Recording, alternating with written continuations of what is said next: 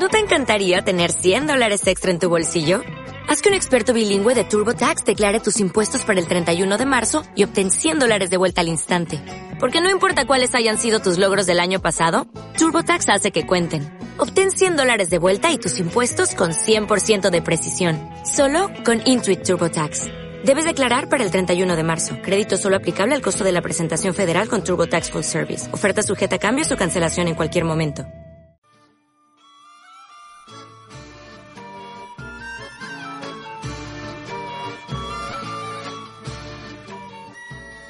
La Torre de Papel. Un programa desenfadado, lleno de enigmas, de sorpresas, de quejas y de verdades.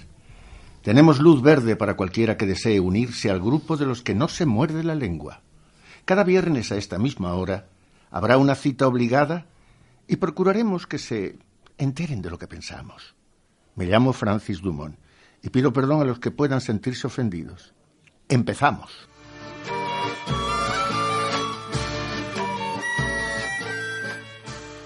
Buenas tardes, queridos amigos. Aquí estamos, amigos. Aquí estamos dispuestos a ofrecerles lo mejor de lo mejor siempre. Y hoy tenemos un tema. Tenemos en control a Nino, a Tino, perdón, a Tino Galdón. Tenemos también a un gran flamencólogo que ya hablaremos con él. Hoy queremos hablar de flamenco. Hoy queremos que nos hablen de flamenco. Todos tienen teorías y algunos lo cercenan con el purismo y la esencia de su origen. Nosotros no, estamos facultados para hundirnos en las profundidades de su existencia. Para eso tenemos expertos. Sin embargo, sí tenemos la facultad de aceptar o no el estilo, el cantaor y el palo correspondiente de este arte tan nuestro, aunque dicen que no nació en España. Decía Manuel Benítez Carrasco si vas a Andalucía, que Dios te ampare de la muerte pequeña de sus cantares. Que Andalucía puede muy bien matarte por bulerías. Conocí también al gran cantaor, el prodigioso creador de los fandangos de Huelva, Paco Toronjo. Junto con su hermano Pepe en la década de los sesenta, arrasaron con la mezcla de su primer long play de fandangos y sevillanas. Cuando éstas se apearon de la guitarra, y empezaron a sonar, y muy bien, por cierto, con el acompañamiento de grandes orquestas. Paco Toronjo era un bohemio recalcitrante, y después del quinto whisky en las cuevas de Nemesio en Madrid, cantaba aún mejor. Le escribí una letrilla una de esas noches de solera y él la incorporó a su inagotable repertorio. Decía así, con las claritas del día me acuesto sin descansar en una cama vacía y me harto de llorar. Paco la acogió y la cantó aquella noche después de haberme dicho, Francis, tú eres de los nuestros. Bien, es verdad. Es verdad que el cante me toca. Pero ni mi abuela quería que cantase en su presencia. El cante y el baile flamenco están tan hermanados como la noche y la luna, dijo Manuel Benítez Carrasco. Tengo tantas preguntas y hoy la gran suerte de hablar de flamenco con un flamencólogo que ha escrito libros sobre este tema, sus intérpretes y todo aquello que interesa a los aficionados. Yo soy uno, uno de ellos, silente, pero enamorado de todos los palos. ¿De quiénes son esas letrillas que rozan el alma? Como los más expresivos y breves mensajes en el cante son de pueblo, de esa gente anónima que hace coro con el artista y que en flamenco son los aficionados.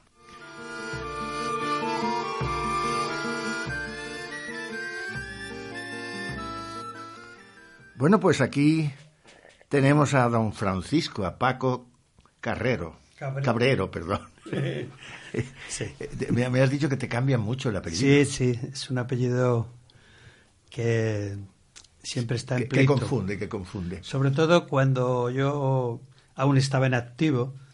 Eh, hay que pensar que he sido profesor de, de educación física durante 40 años y cuando cambiaba de instituto mi apellido durante unos días se convertía en tema. Muy bien. Mi pregunta, lógicamente, es obligada. ¿Cuánto tiempo llevas metido en el mundo de la flamencología? Bueno, eh, para mí el flamenco ha sido, eh, pues desde siempre, un, una afición, ¿no? Y más que una afición, eh, Eh, hay quien dice que los que somos poseídos por el flamenco, ya lo advirtió Lorca, vino a decir que el flamenco es un arquero enamorado, escondido en la oscuridad, que lanza flechas que atraparán tu corazón. Pues todos los que tenemos el corazón atrapado por el flamenco, eh, no sabemos desde cuándo, yo creo que desde siempre, desde siempre fue una música que me interesó al principio y después al volver a Granada, después de un, un, periplo por después de un periplo por el País Vasco y por Cataluña, al volver a Granada y vivir a dos pasos de la Peña La Platería, pues no me quedó más remedio que enamorarme del flamenco y querer poseerlo en todas sus facetas. Y en ese momento empecé una pseudo investigación e incluso he publicado algunos libros coeditados, eh, yo solo. Y bueno, ahí estoy, poseído por el flamenco. Ha habido un cambio en el flamenco en los últimos 50 años drástico. Antes el flamenco era el guitarrista, la bailarina o bailaor y el cantaor un ventorro y una juerga flamenca. Hoy en día parece que eso trasciende ya a otros países con otra solemnidad, ¿no es así? Claro, eh, en el momento en que eh, convenimos eh, que el flamenco es un sistema musical, pues se reproduce igual que todos los sistemas artísticos. Entonces, de la mano de los grandes creadores de este arte, pues eh, inevitablemente el flamenco tiene que ir mm, dando nuevos frutos. Frutos que en el momento que tengan un mínimo de calidad son acoplados al gran paradigma, ¿no? Y entonces es un sistema musical que ha tenido a veces eh, el hándicap o el corsé de ser signo identitario, un signo identitario de colectivos y demás. Eh, no quiero yo decir que, que eso haya sido perjudicial, pero en el momento que un sistema artístico se ve sometido a representar o a ser signo identitario de colectivo, pues entonces se fosiliza un poco, porque están los puristas y aparece todo el mundo.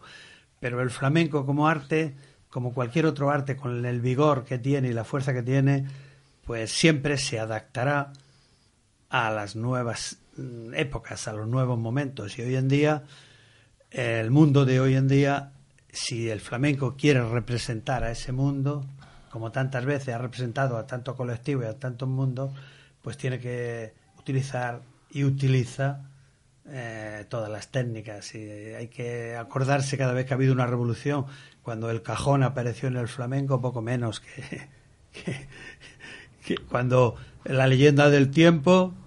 Bueno, ahora mismo todo esto que estamos hablando son eh, purismo puro, quiero decir que la leyenda del tiempo y todos los instrumentos y el piano y demás. Como tú bien has dicho, el flamenco desde siempre pues eh, era eso, ¿no? Pues eh, la juerga flamenca. exactamente. La juerga flamenca, un grupo de personas unidos en torno a una mesa, ni tan siquiera guitarra en la mayoría de los casos, un, un momento, una noche y demás. Bueno, ese es el flamenco de ritual. Diríamos que el flamenco tiene una música escénica, es un arte escénico, pero también es un arte eh, de etos, de una música que tiene una finalidad. En muchos casos la finalidad no es divertir, sino es compartir ambientes, emociones, sensaciones, y ahí está la, dualidad de, siempre, ¿no? No sé, en 1840 viene Gautier a a, Granada y se queja de que donde verdaderamente hay que ir a ver el flamenco no es al que hacen para guiris en el no no que hay que ir a buscar a los gitanos en sus cuevas en las cuevas del Sacromonte y hay que ver una de las fiestas que hacen para ellos no para los guiris o sea desde siempre ha habido esa dualidad no el flamenco como eh, consumo de un arte eh, de, con una finalidad que produce unas emociones y el flamenco espectáculo. Eh, bueno, y eso siempre ha habido una pelea grande, ¿no? Pero nunca se podrá perder, de hecho las peñas todavía lo manejan así, nunca se podrá el formato de un guitarrista y de un cantador. Y ¿Cuál es la- luego, y pero- luego añadir un bailador a veces, pero solo a veces. Claro. Cuando, eh, ¿Cuál de las provincias andaluzas es la más, la más eh, fanática, digamos? Porque yo cuando te oigo hablar ahora te veo que estás casi en éxtasis. O sea, el flamenco para ti es una especie de segunda vida, ¿no? Claro, eso, claro, claro. eh, diríamos que los que somos flamencos, en el momento en que entramos en, el, en, un hábitat cualquiera y, y allí está el flamenco, eh, nos sentimos como al pez que le devuelven el agua. Los flamencos, cuando estamos fuera de una vivencia flamenca, de un hábitat flamenco, de una cultura flamenca, pues eh, somos como el pez que está luchando por volver al agua. No nos sentimos completos hasta que estamos de flamenco eh, imbuidos, ¿no? Por todas partes. El tema de las provincias, bueno, sobre esto, como tú bien has dicho antes eh, en el apunte del flamenco, has venido a decir que, que hay mucha discrepancia, ¿no? Cuando se habla de los orígenes y demás. Hay mucho chauvinismo también, ¿no? Y, y el flamenco se lee a, a los creadores. Ha habido una teoría gitanista durante mucho tiempo en el que el flamenco es una música única y exclusivamente hecha por gitanos y demás. Bueno, todo esto en la actualidad, pues mm, ha desaparecido ya esa polémica, ¿no? De si el flamenco es una música de los gitanos, solo y exclusivamente de los gitanos o también de los payos y qué provincia. Eh, Antonio Merena y Ricardo Molina escribieron un libro que durante mucho tiempo fue la Biblia del flamenco, Mundo y Formas del Cante Flamenco. Y en esa Biblia eh, fijaban un triángulo natal, la Baja Andalucía, un triángulo natal del flamenco, unos creadores raciales o étnicos, los gitanos, y además incluso con un con un, por alguna manera, con un componente filosófico, ¿no? No todos los gitanos producían flamenco, sino solo aquellos gitanos que de alguna manera honraban al pueblo gitano, lo defendían, eh, vivían su cultura y la cuidaban. Es lo que se dio en llamar en su momento la razón incorpórea. En fin, había todo un paradigma en torno al gitanismo y a la teoría gitanista del flamenco.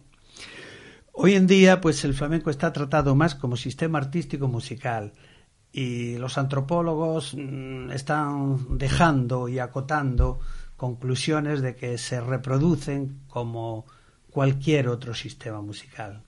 Y entonces las provincias, hombre, eh, si esto lo oyeran los jerezanos, y no digo yo aquí ahora mismo que, que Jerez es el corazón, pues eh, me diría, hombre, hombre, Paco, por Dios, vamos a ver, no seas chuvinista. Bueno, yo puedo aportar que yendo a la Chancillería de Granada, a la, chan- a la Real Chancillería de Granada, en 1783, la Real Chancillería manda a la Corona de España un informe sobre orden público, que no sobre músicas, pero dice, eh, comunicamos ser la más picante diversión las cantinelas de los gitanos en los teatros públicos granadinos. Bueno, en la flamencología la gente se apodera de un aguaor, tío Luis de la Juliana, de 1700 y pico, pero totalmente mitopoético. Nadie ha, oído ni sabe nada de él, ni documento escrito, ni partida de nacimiento. Hay que dar un salto hasta 1838 con el planeta, primer nombre, primer nombre de cantaor que aparece por escrito con lo que cantaba y lo que hacía. Pero nosotros podemos sacar aquí a la caramba, que antes has hablado de Antonina Rodrigo y de cómo nuestra amiga mutua, me estoy refiriendo a Mesa, que nos acompaña hoy en esta tertulia, y estamos haciendo un recuerdo a una gran Cantaora, cantaora dice de, Mercedes de Hidalgo. Granada, Mercedes Hidalgo. Y estamos recordando a Antonina Rodrigo que biografía a la caramba. Y la caramba nació en 1750, era de Motriz. La época, la época de, de Carlos III. Exactamente. Estuvo en las Cortes. 1750. Ujú. Y y voy a leer, voy, a, voy a leer en- en- rápidamente eh, lo que se decía en su época de la caramba. En este momento estamos buscando los Dice, párrafos. Se decía de la caramba en su tiempo, esta tercera de música, célebre por su belleza, su canto desgarrado y gitanesco, donde acumulaba toda la voluptuosidad andaluza. Mil ocho- 1750. O sea que en Granada tenemos referencias históricas para poder decir que Granada se explica por sus jardines y su guitarra. Esto es una cita de Bren. Y yo en mi libro tengo dicho, eh, hemos tratado de explicar en este libro la importancia que siempre ha tenido y tiene Granada en el flamenco, desde los nebulosos orígenes fundacionales de este arte hasta nuestros días, a través de sus zambras, sus hábitats trogloditas, sus estilos autóctonos, sus eventos primigenios y sus muchísimos y magníficos artistas, tanto en el toque como en el baile como en el cante. Eh, No se trata de ser chuvinista, pero podemos aportar a la historia del flamenco eventos primigenios como el concurso del 22, que en su momento tiene la gran... Es ahí donde Manolo Caracol creo que ganó. Sí, Manolo Caracol, Manolo Caracol con 13 años eh, ganó un premio. Ahí hay mucha polémica. Es, En el centro artístico. Sí, sería un tema sería un tema muy amplio, ¿no? Para tratar, porque el centro artístico fue el- la entidad organizadora. eh, diríamos a la cabeza iba don Manuel de Falla y toda la intelectualidad. Lorca también estuvo, Lorca, sí, pero Lorca en ese momento prácticamente era un músico. Eh, No había publicado nada más que impresiones y paisajes y, eh, y estaba eh, publicando parte del romancero gitano. Pero vamos, Lorca en ese momento eh, diríamos que era un, el, el verdadero prestigioso, ¿no? El que arrastró a toda la intelectualidad Era- era Falla. fue Manuel de Falla. ¿Por, por qué la mujer no ha tenido nunca protagonismo en el flamenco? Bueno, Vamos a quitar a la paquera de Jerez y algunas otras, pero muy, bueno, habría que, habría que en la historia del flamenco, eh, el tema es que no es que la mujer nunca haya, nunca haya tenido protagonismo en el flamenco, es que la mujer, por las condiciones eh, en las que ha vivido desde tiempos inmemoriales hasta la actualidad, ¿no? Por el machismo, ¿no? Exactamente, por el machismo, pues mm, igual que hay una sola mujer en la dirección de las grandes empresas del IBEX o dos, pues hay una mujer o dos, ¿no? Que, que incluso me acuerdo que hay una letra de la Peñaranda, ¿no? Que cuando empezó a cantar, tan buena mujer, siendo tan buena mujer, cómo se ha perdido. En fin, que, que recuerdo que Fosforito decía que el flamenco es para noches de, de vino y tal, y niñas valientes. Eh, diríamos que el, ape- el- el apelativo de niñas valientes aplicado a las mujeres que eran capaces de vivir en esos ambientes. Pero si eh, recorremos la historia del flamenco, tenemos a un Alandonda, amante del fillo, estamos hablando de los orígenes, el fillo nace en 1810 y la Andonda se le reconoce como creadora, no solo como gran intérprete, sino como creadora de estilos flamencos, como puede ser una clase de soleá, la soleá de la Andonda trianera. Y bueno, y Mercedes la Serneta, Mercedes la Serneta creó una gran cantidad de, de- de estilos, de diferentes estilos por soleá. Y la Trini, y bueno, y, y aquí en Granada, las golondrinas. No, no, podemos, no podemos evitar, estando aquí en Granada, no mencionar a Enrique Morente. Claro, claro. Por favor, di algo de Enrique Morente, según un. porque tuvo mucha crítica por, sus, eh, por su falta de purismo, decían los entendidos. Claro, esto lo hemos dicho antes. Hemos dicho antes que el flamenco, con un corsé fosilizador de signo identitario, de la teoría gitanista, etcétera, etcétera, pues Enrique, cuando aparece como gran creador que es, porque Enrique es un gran creador, ha sido Premio Nacional de Música, no de música flamenca, sino Premio Nacional de Música, de todas las músicas.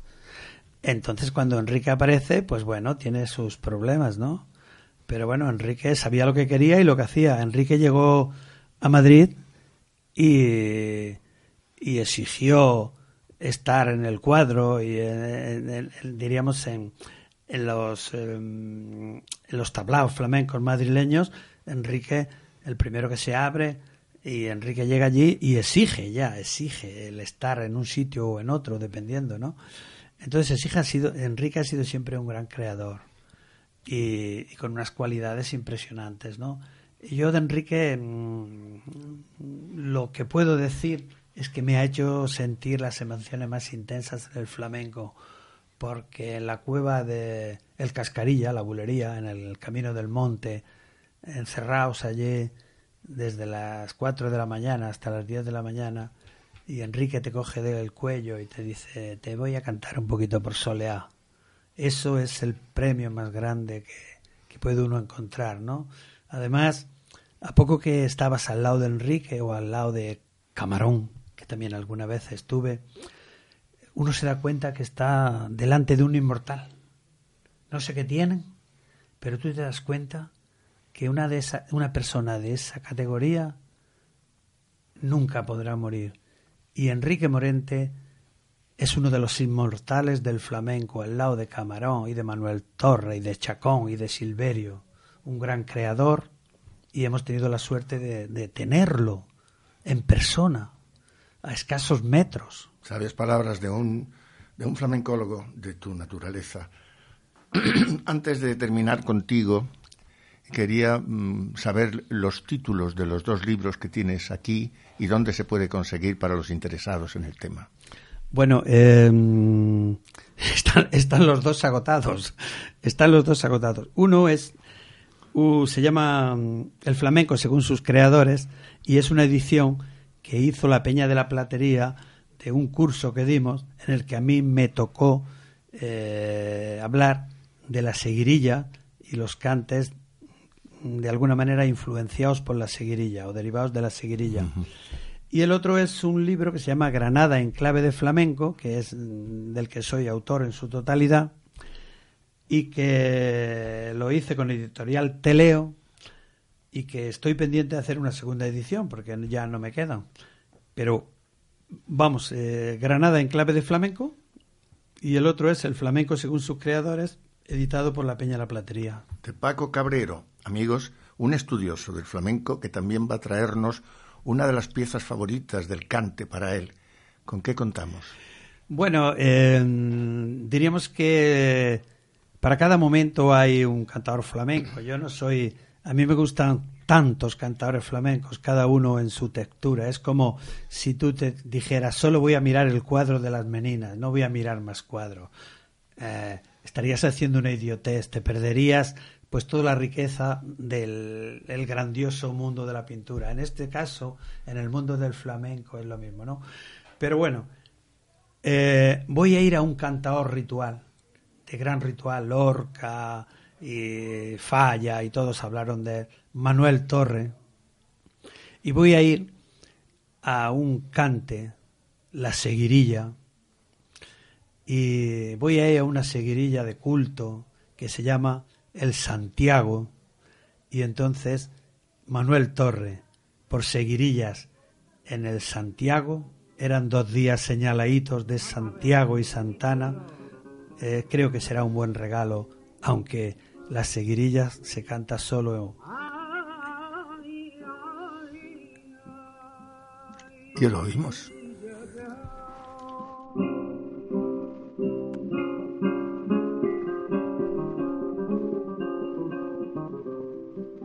Con qué doble fatiga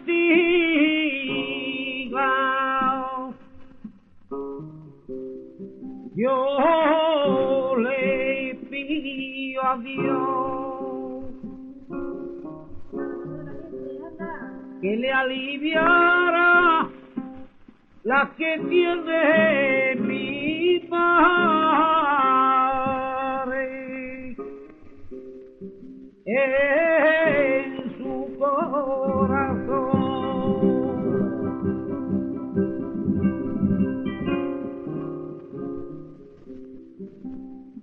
era un día señalado de Santiago y Santa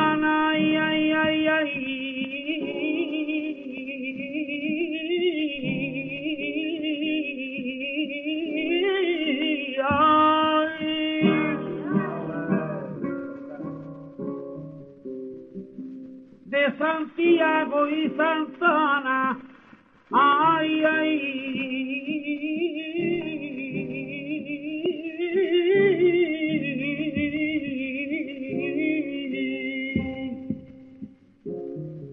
Le rogué yo a Dios que la aliviara de a mi marido de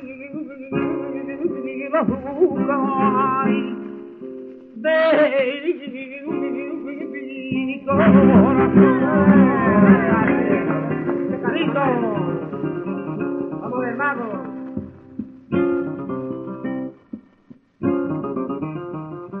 ¡Ole! ¡Ole!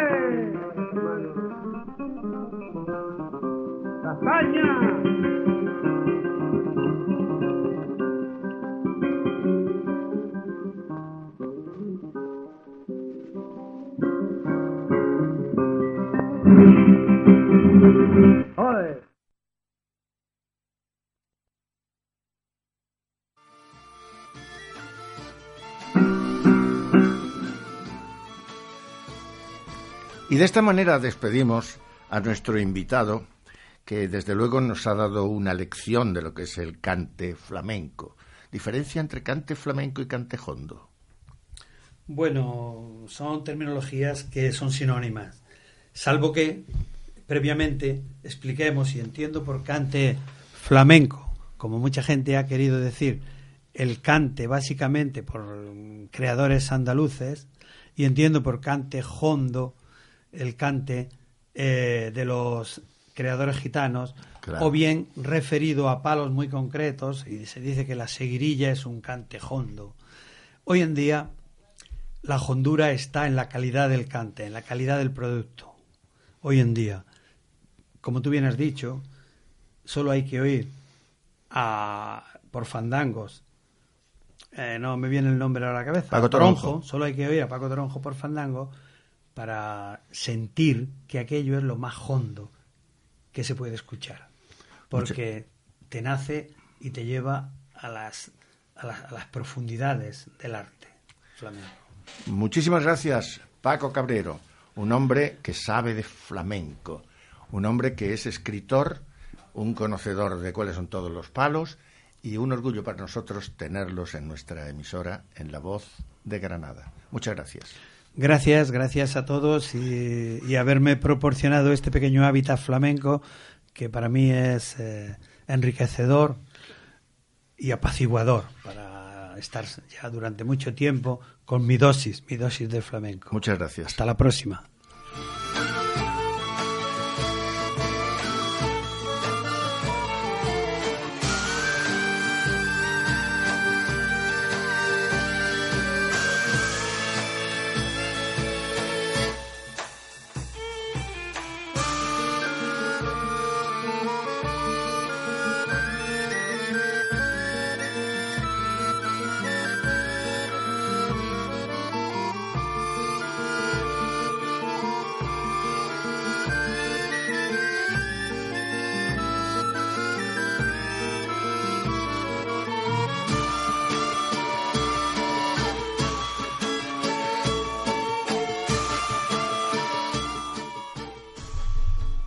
Curro Candela.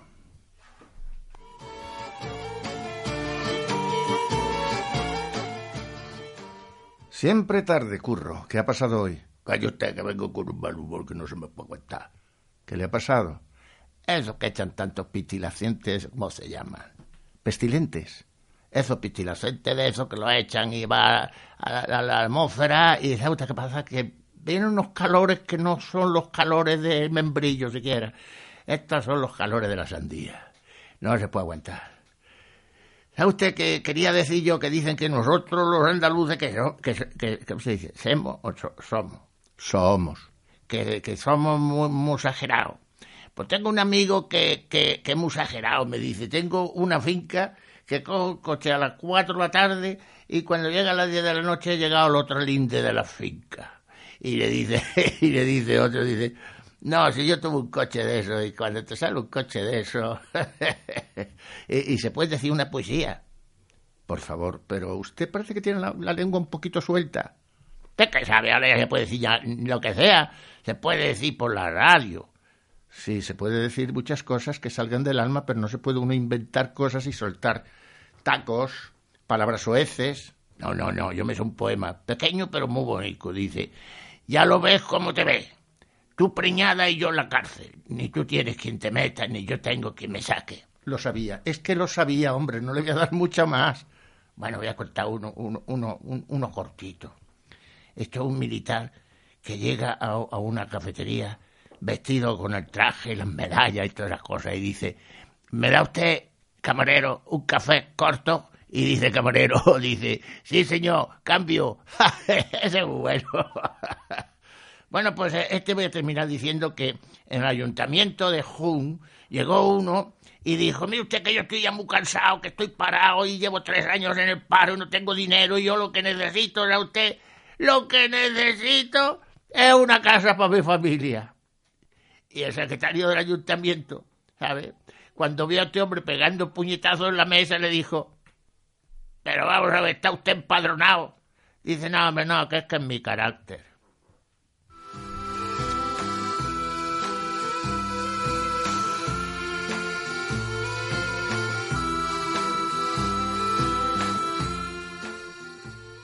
Celia Correa con nosotros, una invitada que, a pesar de su juventud, es el alma mater de un centro cultural que existe en nuestra, en nuestra Granada y que está, porque fui el otro día a hablar con ella para dinamizar un poco lo que es el, el centro artístico y de verdad que estaba todo lleno de programas. Eh, ¿De, de- de dónde nace todo esto, Celia? Bueno, pues nace precisamente yo me enamoré del centro artístico, pues bueno, toda la vida había sentido desde pequeña, incluso había ido al centro artístico, pero realmente yo me enamoré del centro artístico hace siete años.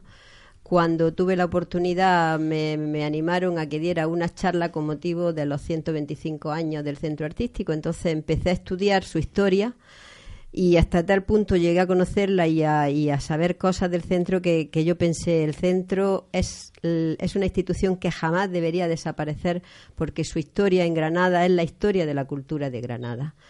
Ten en cuenta que el día el 12 de abril de, mi- de 2015 cumplimos 130 años de vida. Dices cumplimos y sin embargo la, la renovación del centro artístico parece que obedece a tu actuación. Eso por una parte. Yo me acuerdo en el centro artístico hace ya muchísimos años que fui durante dos, dos años fui eh, rey mago. Ah, qué bonito, ¿eh? la, Fui- la- fui la rey- cabalgata de rey Rey. mago. ¿Y aquello Sí.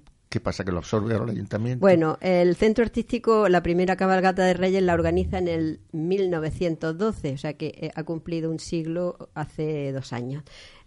Durante 60 años el, el centro artístico organizó esa cabalgata con- por sus propios medios, pero ya en los años 70 se produce la gran crisis económica del centro artístico y no tiene posibilidades económicas de asumir ese evento. Pasa a organizarlo el ayuntamiento y a partir de entonces yo es, la, es el dolor que tengo como entusiasta y como y en estos momentos como presidenta del centro artístico, tengo el dolor clavado en mi alma de que el ayuntamiento no hace ningún año hace nada, no hace no lleva ninguna mención en esa cabalgata que haga indicación al centro artístico que fue el creador y sustentador de esa cabalgata durante casi un siglo. Y sin embargo se cumplió el siglo de, de la cabalgata y tampoco tuvieron la diferencia de hacer la menor mención a, a ese hecho. A mí, mm, sinceramente, me dolió. Ha tenido mala prensa el centro artístico. Eh, ¿Por qué? Como todas las instituciones, y esta mucho más, que tiene 130 años, no estamos hablando ni de 5 ni de 6 años, sino 130, en 130 años siempre pasan cosas, pasan crisis. ¿Qué institución no las pasa? Las instituciones están en función de las personas que las regentan. Hay personas que tienen más iniciativa, que van, la, la inspiran una- unas ilusiones y, y tienen unos objetivos culturales claros, luego vienen otras que no lo tienen.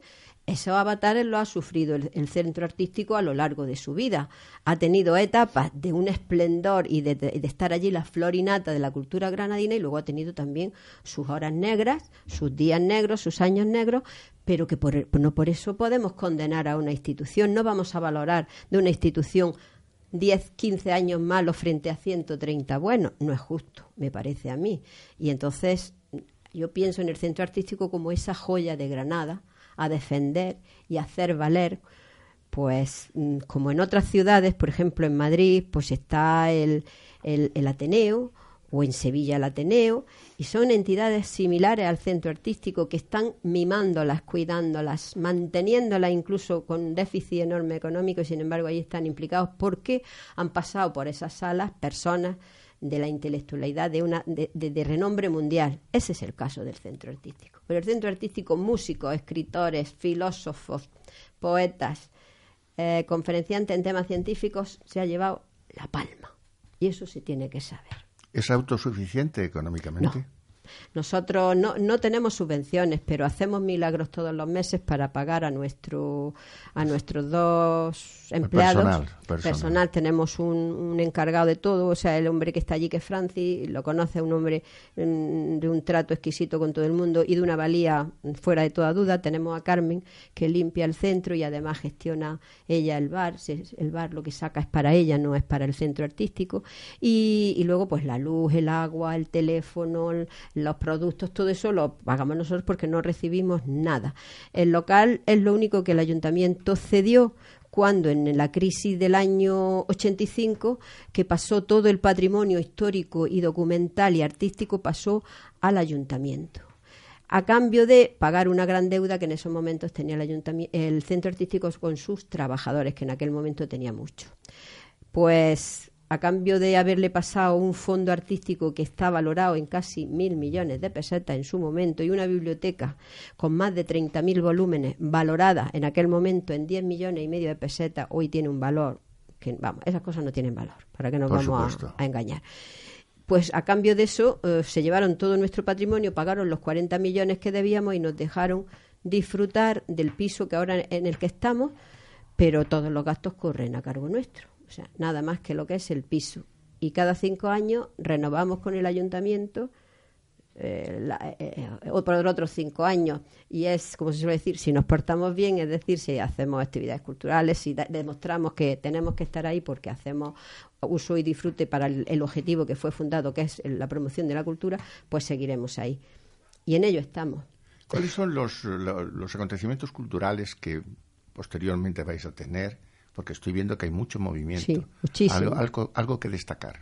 Bueno, mm, sin ir más lejos, el día 20 de noviembre, bueno, esto me voy a saltar un montón de actos, pero por irme quizá uno muy que va a ser puntero y muy muy señalado, en el Isabel la Católica el día 20 de noviembre vamos a tener eh, al trío Albeni y a José Manuel Cano, que van a dar eh, dos recitales, el mismo día actuarán los dos, en un homenaje a Ángel Barrios, que como sabes fue socio del centro artístico y además mm, representante de la vocalía de música y un hombre ligado íntimamente al centro artístico, se le va a hacer un homenaje porque este año se han cumplido los 50 años de su muerte y todo lo que se recaude va a ir destinado al centro artístico.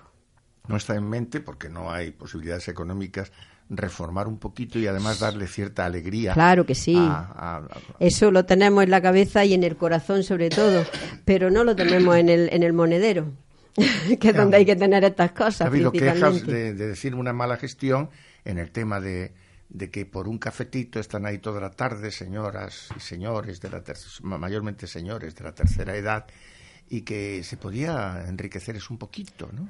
Todo es susceptible de mejorar, pero hay que tener los pies en el suelo. Nosotros, el equipo que yo, yo coordino, estamos haciendo infinidad de gestiones con, con entidades, con empresas, para ver si nos saldría algún patrono que quisiera asumir la remodelación de, ese espacio que queremos que, que mm, convendría pon- poner un espacio de tertulia, de la tertulia literaria, pondríamos de, mm, eh, quisiéramos mm, poner en marcha tertulias literarias, tertulias de pintura, en fin, la gente artista de Granada que sienta, que sienta esas inquietudes, reunirse en el centro artístico para charlar de esos temas. Pero al día de hoy, con la crisis esta dichosa que todos sabemos que está aquí, pues a puerta que llamamos nos dicen siempre lo mismo. Estamos en crisis. ¿Qué horario tiene el centro para el público en general? Uy, el centro está prácticamente abierto todo el día y, el único día que cierra es el domingo. Está de lunes a sábado abierto, desde las 11 de la mañana hasta las dos y media de la tarde y por la tarde desde las 5, cinco y media hasta las 9, las 10 y hasta las 11, porque cuando ha habido una actividad que, que se ha tenido que prolongar una conferencia y había un, un- un turno de, de preguntas, no se cierra y decir, hemos sacado, no, se está ahí mientras está la actividad, o sea que realmente el centro está abierto muchísimas horas, muchísimas. ¿Las actividades son solo para, para mayores? No, que va, en absoluto.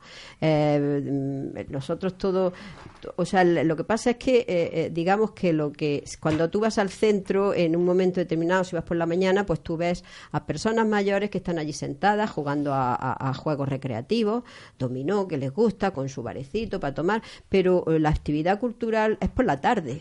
Nosotros, por ejemplo, ahora mismo yo me he venido y, y me he dejado una conferencia de, de Paco Vaquero sobre Pepín Bello. Y, y luego vamos a tener, además, acompañada la guitarra por, por Alberto Fernández, cantador. Y luego hay una, se inaugura una exposición de Magali Cabello. Y luego vamos a tener la presentación de un libro que se llama Glóbulos Versos, de un autor madrileño.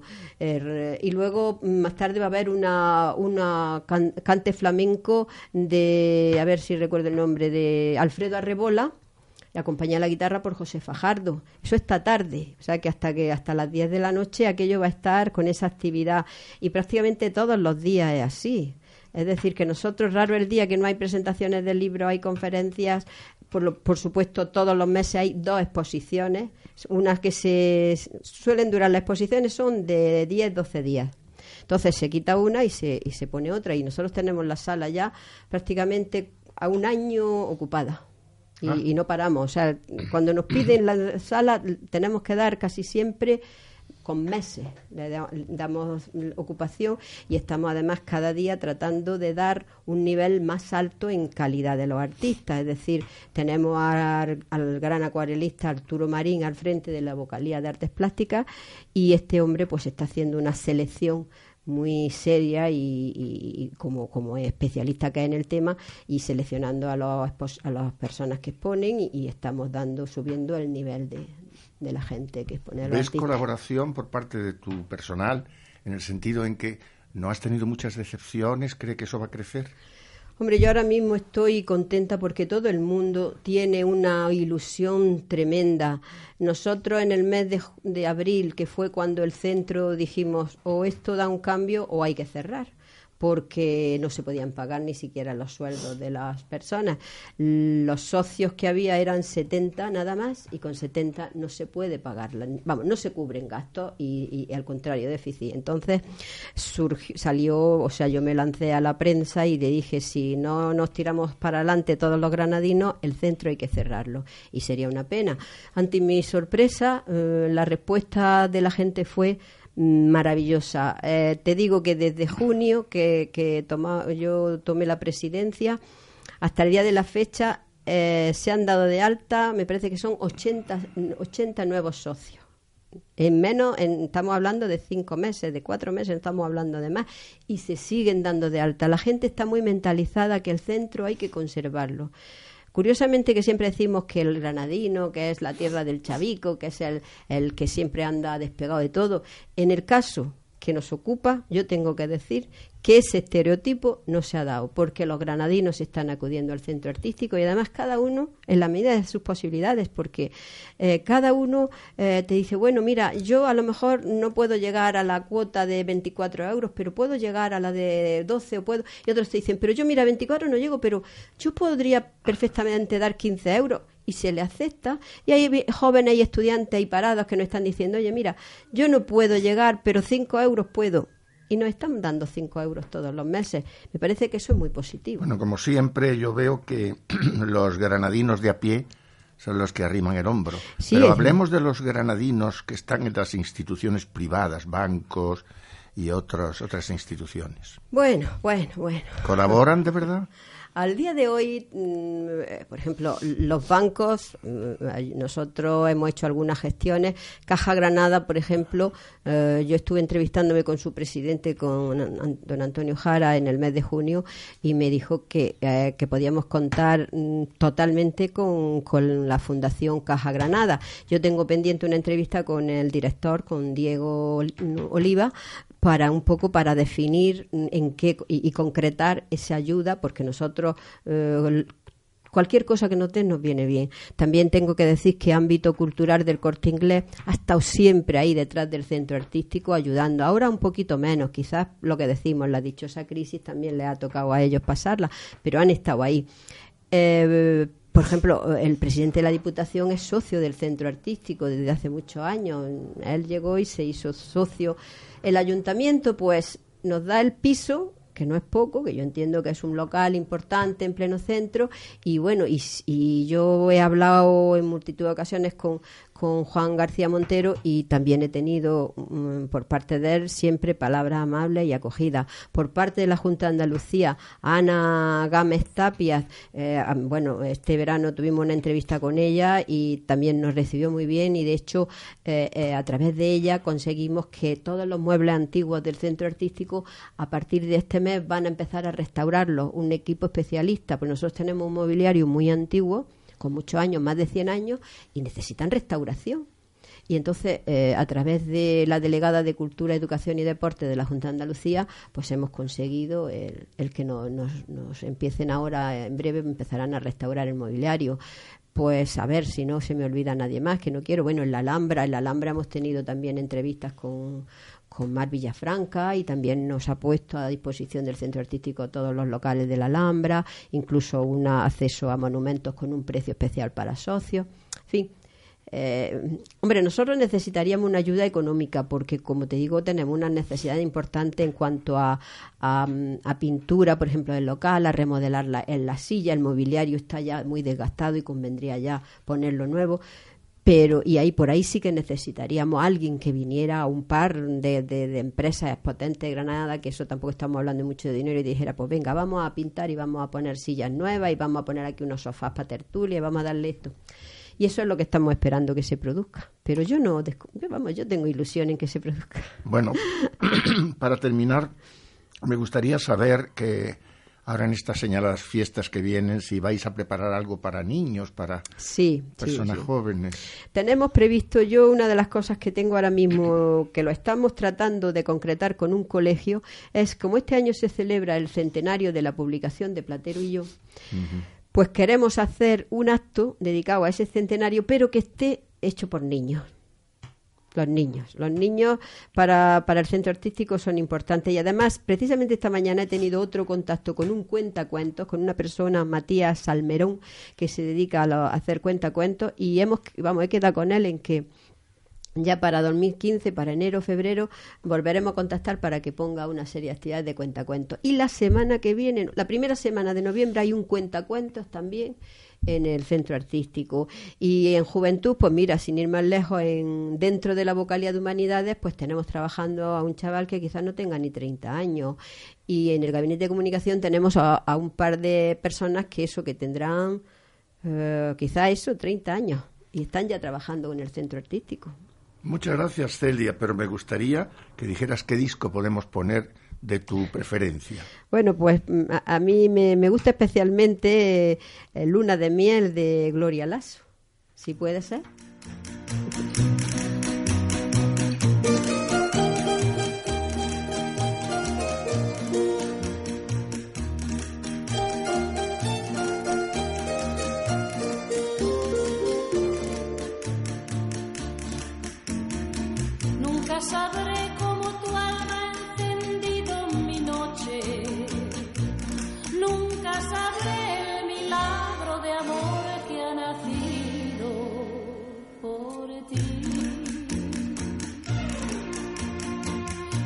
Ti. Nunca sabré por mis venas.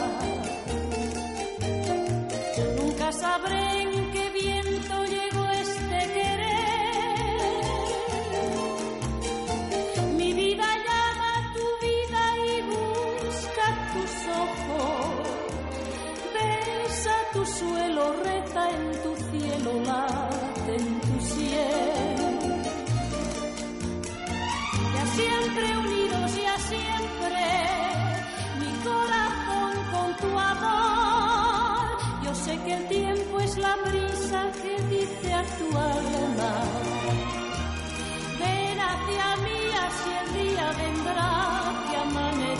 por ti.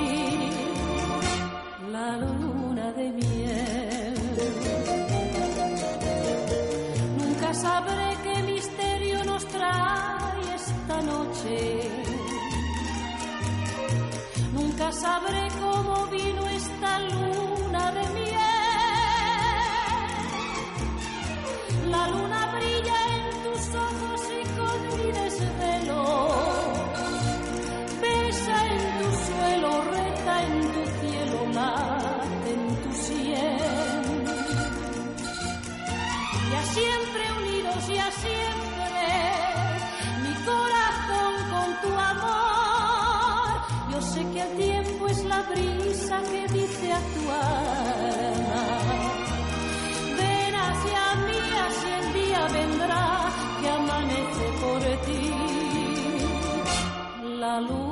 de miel. Luna de miel. Luna de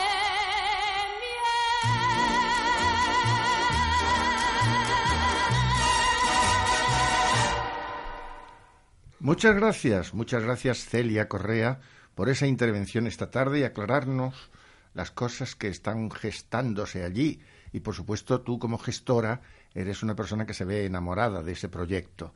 Esperamos que crezca como tú quieres. Así. Agradecemos tu colaboración en esta tarde y decir que es gratuito entrar allí, ¿verdad? Sí, por supuesto. Pues- Allí lo único que hay que darse de si quieres colaborar con el centro artístico es pues darte de alta como socio porque todo esto ayudará a mantener la institución. Pues invitamos a todos aquellos oyentes que quieran pasar por el centro artístico. Celia Correa es la nueva gestora y queremos darle brillo. Y es un centro cultural y eso no lo puede perder Granada. Muchas gracias, Celia. Y muchas gracias a todos ustedes en la Torre de Papel. Con ustedes estuvo también al control Nino Galdón y quien les habló, Francis Dumont. Buenas tardes.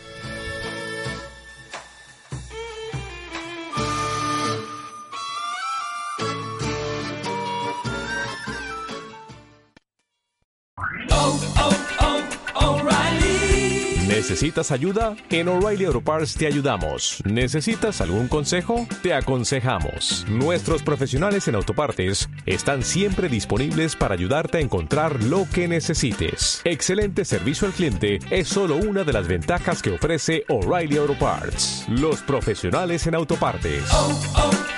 O'Reilly Auto Parts.